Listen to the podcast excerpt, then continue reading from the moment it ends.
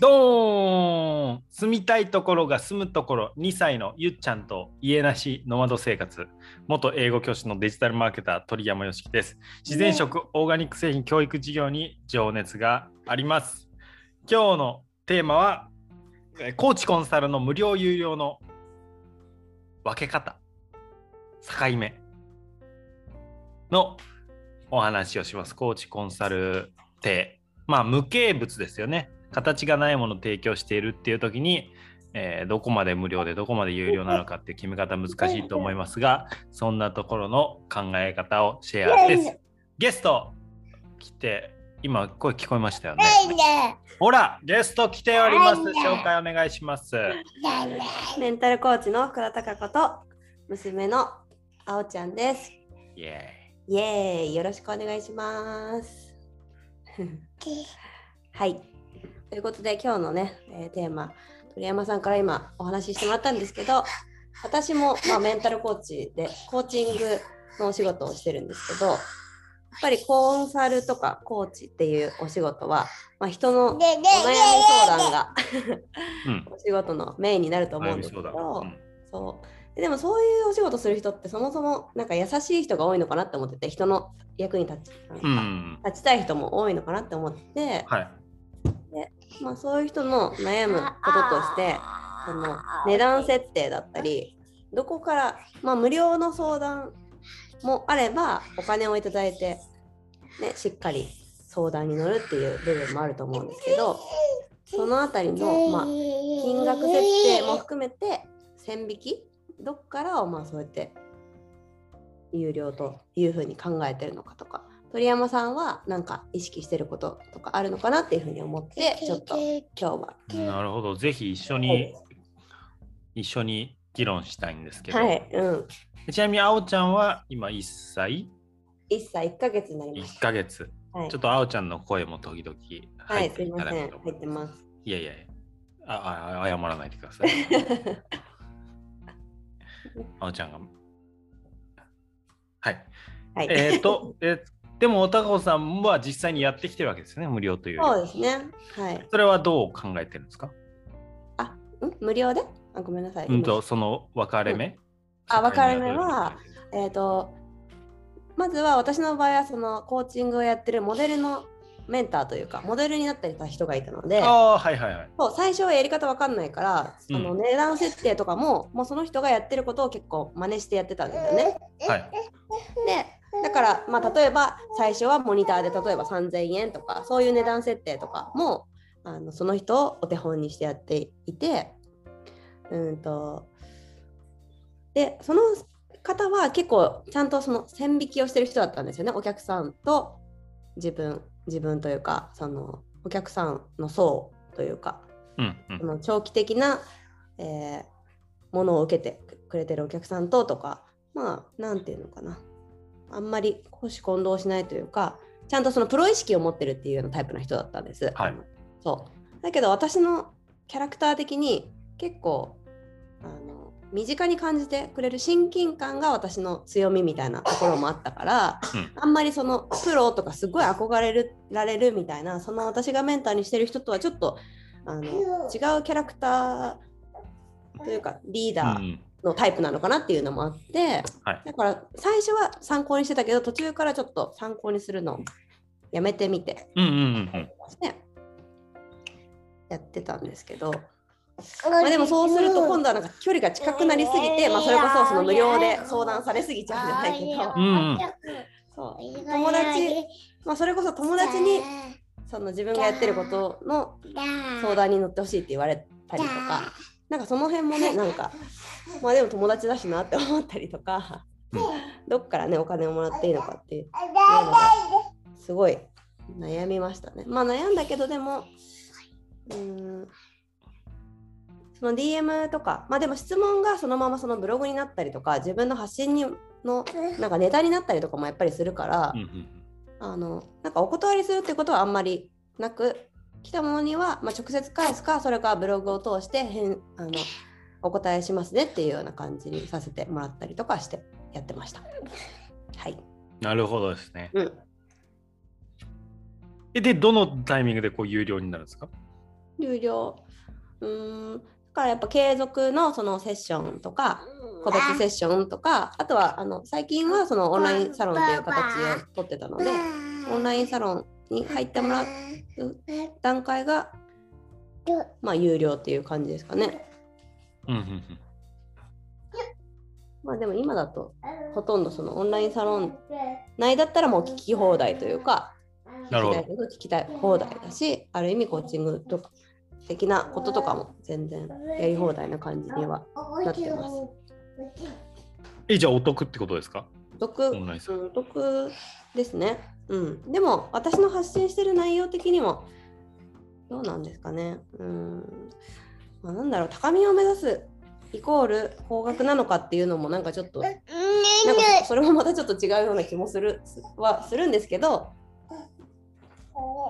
でもなんか世間一般的にそうなのかなっていうのもあって、まあ、今私がやってるのはどっちかっていうとそのまあそのありのままとかその自分に正直にとか何か目的を達成するっていうような感じよりかは自分のその幸福度を上げていくとか維持していくっていうようなすいませんあの感じでやってるのでね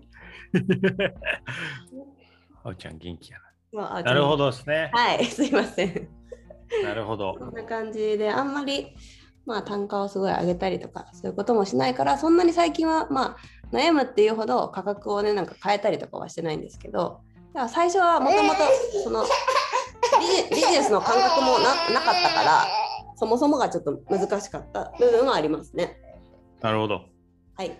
まあ、僕はあのちょっとあおちゃんのお菓子取ってききます。あどうぞどうぞ戻ります。はい。はい。なるほどですね。えーまあ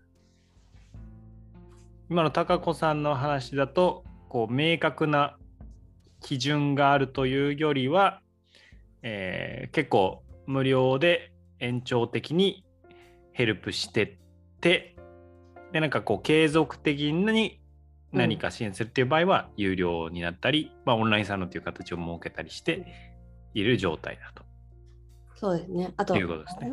そう。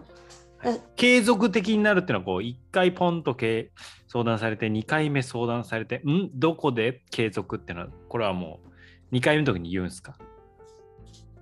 うん、なんか難しいですよね。その。一 回お客さんになるとそのその後も難しくないですか？なんか一回一回来てくれたしなみたいな感じでその後のそういう相談に乗ったりとか。ああまあまあまあそうそうそうですね、まあ、これはですねまあ僕の僕の考えははい。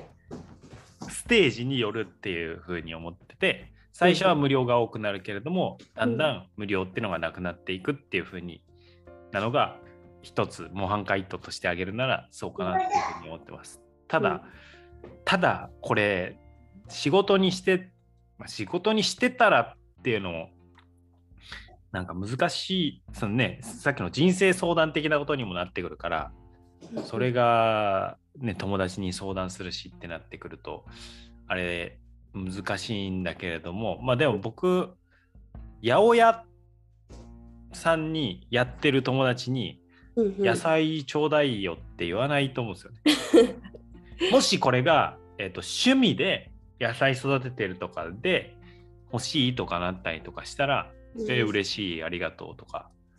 あお金はまあまあいいのかなってあんまりお金のことは気にしないかもしれないですけどはいはいはい。例えば八百屋さんやってたらさすがにね無料でってならないと思うんで、あちょっと待ってちょっと待ってください。あはい、大丈夫です。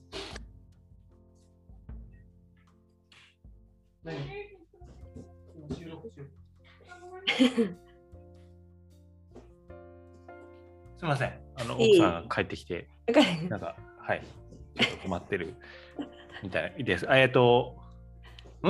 あ、そうそうそう。だから八百屋さんだったらならないけど、うん形がないから、えー無料だよねっていう風になっちゃうけれども、まあ、僕らは時間と、時間と労力でお金を生み出す仕事だから、それは時間と労力イコールお金になっちゃうんですよね。うんで、えーさっきのステージによるって言ったのは、ね、最初からまあ有料に設定して、それで有料でいけるならその方がいいと思います。有料しか受けませんっていううんうんうん。タイプ。あの、ダイレクトマーケティングの神田正則さんなんかは、はい。確かそういう形だったと思いますね。最初から本気じゃない人は受け付けませんみたいな。うんうんうん。ちょっと高飛車な感じの営業。うんそうですね。キャラクター最初のブランディングというか、キャラクターがそうだと、それでもやりやすい。そうですね。引っ張りだこなんでみたいな。引っ張りだこじゃないのに、引っ張りだこなんでっていうふうに言って、もうそうなんだっていうふうに決めてかかるパターン。嘘つきですね。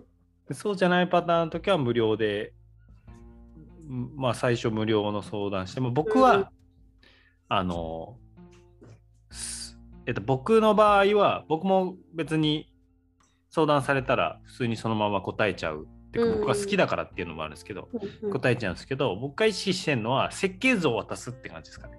設計図を渡す。まあ、例えばマーケティングだったら、うんでそれこそどこでお客さんに出会って、じゃあお客さんはどうやって商品を買うまで至るのかっていう販売の流れがあって、で商品の設計はどうしたらより継続的に収益が発生するのかっていう全体のモデルがあるじゃないですか。はい。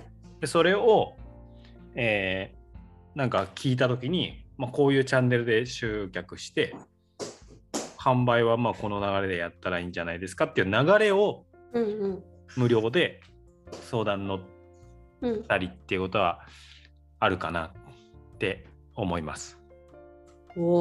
ただそれまあだからそれでできる人はやったらやったらいいし。それでできない伴走してほしいってなったらそれはまあ継続的にお金が必要っていう感じですかね。へまあ最近はちょっと無料で相談受けるもなくなってきたんですけど、うんうんなんかねあのでもなんかうーんうーんまあ本当にちょっと身も蓋もないっていうか解決策にならないかもしれないですけど、はい。人によるっすよね。好きな人だったらみたいなマジ。正直なところあのまあ簡単に二分するとテイカーの人とギバーの人がいるんですよ。ああ、はいはい。でテイカーの人はとにかく無料でとことんうん取ろうとするそれ分かりやすく言うとうんうん。そういう人はもうシャットアウトっていうかどっちにしろギブしたところで帰ってこないのが見えた瞬間にうんなんかうんそこに時間使うのもったいないしうん。そのテイカーの人がテイカーの思想でビジネスがうまくいくと僕は思えないんで、うん。まあ短期的にはうまくいくかもしれないけど長期では厳しいし、えー自分もちょっと付き合ってたいと思えないので、うん。とか売り上げだ僕は結構価値観ではい。人を一緒に仕事する人を決めるからうん。とにかく売り上げ上げるためみたいに言われるとお金インセンティブじゃないですか。うん。そうなると例えば僕に対してもなるべくお金を渡さずに自分のところにお金残そうってする人じゃないですか。うんうんうん。それだとなかなかしんどいうん。かな。うん結果的にお金もしんどくなるしっていうのがあるので、そういう人だと僕はあんまりあ僕はあれそれ興味ないんでうん。あのやってくださいみたいな。感じしちゃいますね。これはどうやって人を見るのかっていうところも関係しちゃうんですけど。もうそれは感覚ですか？喋ってる。そうっすね。まあなんかいろんなところで分かりません？なんか文章、やり取りの文面とか、はいはい。その自分のことばっかり考えてる。相手に配慮して相手のことを、えーうんと例えば僕だったらなんか事前にこのセッションがあるとか、まあ、昨日もちょうどコンサルお願いしますって言って入ったんですけどその時その前に調べられることとかって事前になるべく相手のこと調べたりとかしてで話の話す時間が無駄にならないようにとか準備したりするうんとかあると思うんですけど、うんそういうなんかこう相手のためになる努力を全くしないで自分だけうん教えて教えてみたいな感じだとすぐ分かりますよね。うん。えそれもしないの？みたいな、うんうんうん自分で勉強してるのかなとか、うんうん。うん、っそうですね。ていうところかな。そうなると無料で時間使わないですよね。うん。ただめちゃくちゃ頑張ってるってなんかうまくいってないな人のためにもなりたいなってやってる人はちょっと力になりたくなっちゃいます。うん。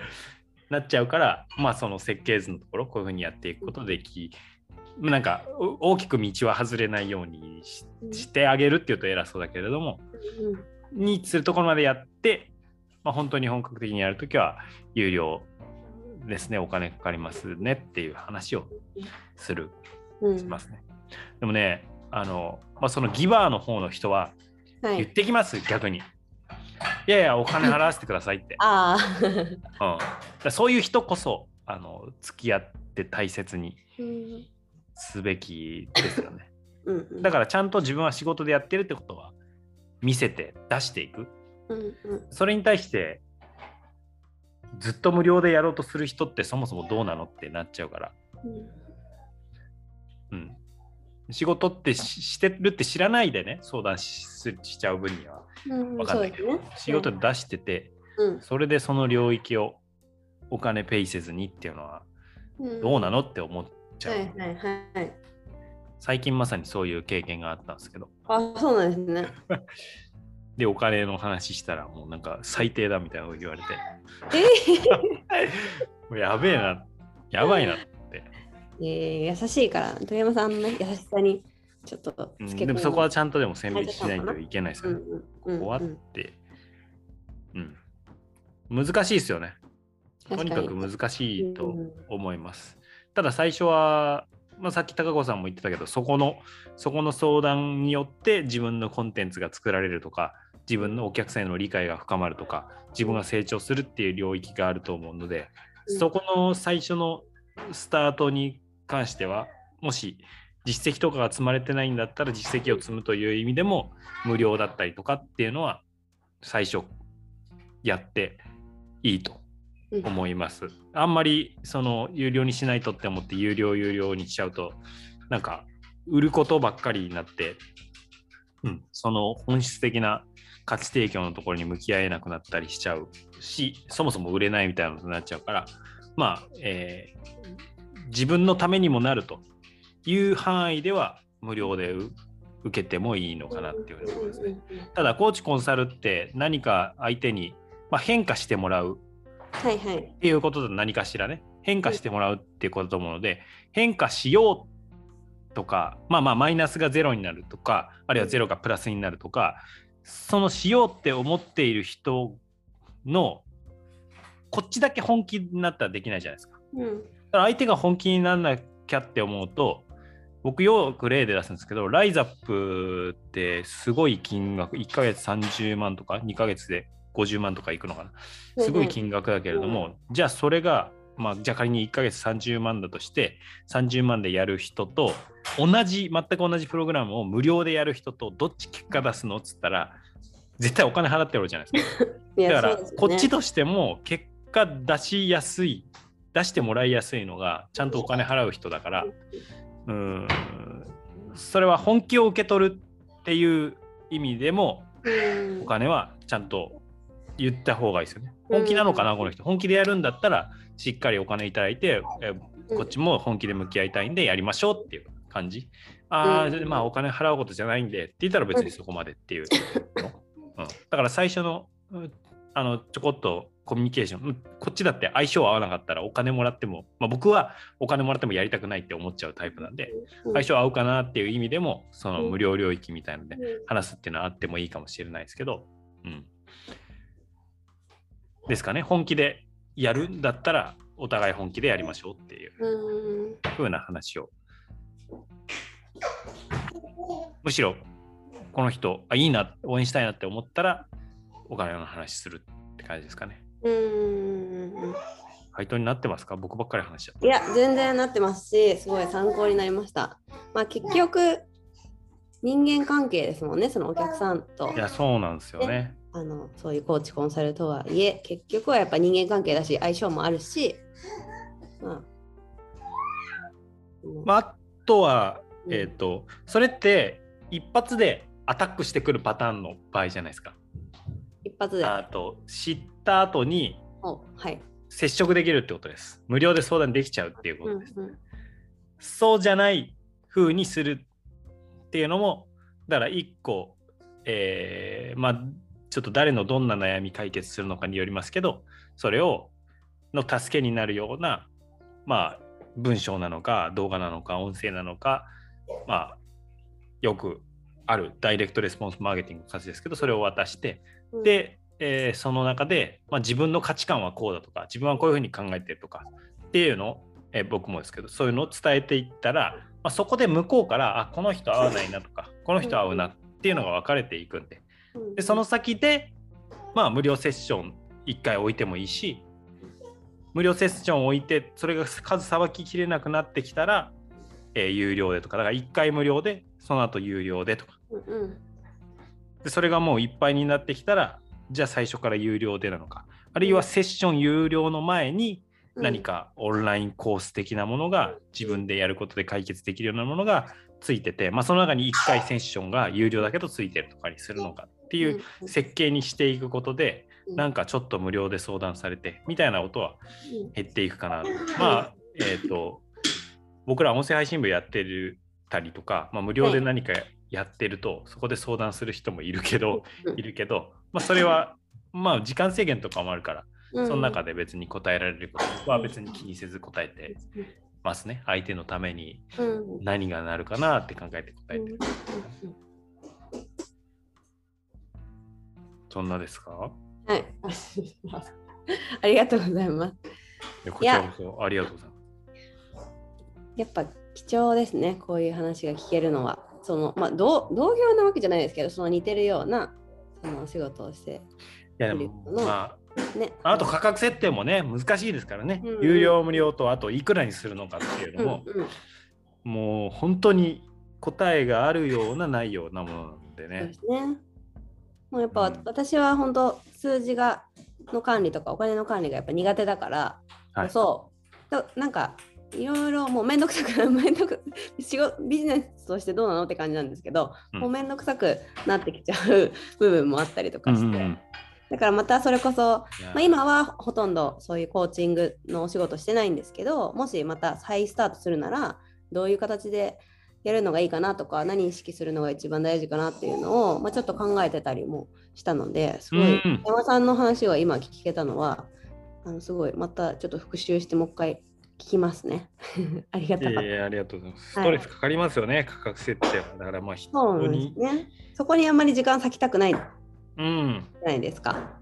あんうんまりね、そのでなんだろう。で、そのお金も、なんだろう、また誰でも彼でも高くすればいいっていうのでもないし、自分のキャパの問題とかもあると思うんですね。自分のセルフイメージとお金ってすごくあのつながっているから、はい。だからなんか、ね、あのそのあたりとかも重要なのかなっていうふうに思うんですけど、まあ、それも実験、実験的な感じかなとも今聞きながら思いました。やっぱりやってみないと。そうですね。まあもし自分が稼働するのであれば、シンプルに時間とか労力のキャパシティがあると思うので、うんうんそれを一旦枠がいくつだなって決めて、うんでその枠で稼働するんだったらまあどれぐらいに金額なったらいいかなって希望まあ希望からつけてもいいかもしれないですね。相手に合わせてつけてもいい。でも必然的に、まあ、値段下げたらまあはい受けやすくなるから埋まりやすくなるじゃないですか。うんうん。基本的にはその状態で埋まっちゃうようになったら次から値段上げてとか、まあ、全員に対して、えーもうすごく予約が入ってくるようになったので値段をこれぐらい上げますって伝えて続ける人は続けてくださいって言ってもいいし、まあ、据え置きでもいいんですけど、うんうんうん。なんかキャパがあるんであれば埋まりそうあ値段上げます。値段上げるとまあゆとりできる。うん。ゆとりできたらそっちの値段上げても売れるような売れるようなこの集客とか販売の方に時間使ってみる。売れてきたらまた値段上げる。余力ができたら集客とか販売の方に力入れるみたいな感じでなんかぐんぐんぐんぐんぐんって埋まって値段上げるから余力できてみたいなのを繰り返していく感じになるのかなっていうふうに思ってます。だから僕も必然的に値段があの上がっていくっっていうかキャパシティ的にも今あるお客さんを大切にでお金払う人を大切にしていくと結局安く受けていられなくなっちゃうねっていう感じじゃないですか。またそれもし高子さんがね稼働するなら価格設定とか考えるのも面白いからそういうテーマでもお話ししましょう。価格ね。右目は右目は経営だって言ってますからね。稲森さんが京セラの。あそうなんです。ね結構あのそういう具体的な話あんまりあの鳥山さんとしたことないですけど本当結構いろんな価格設定をししてきたので私も。あそうなんですね。そうどこにどこにもどな上げるっていうのとまたその下げるっていうのも、まあ、どどっちもねどうなのかなみたいな。やどっちもやってきたんですか？上げる下げる。そうですね、うん、え。ー、面白い。またその話も。そうですね。はい。ぜひぜひ。ひぜひぜひ。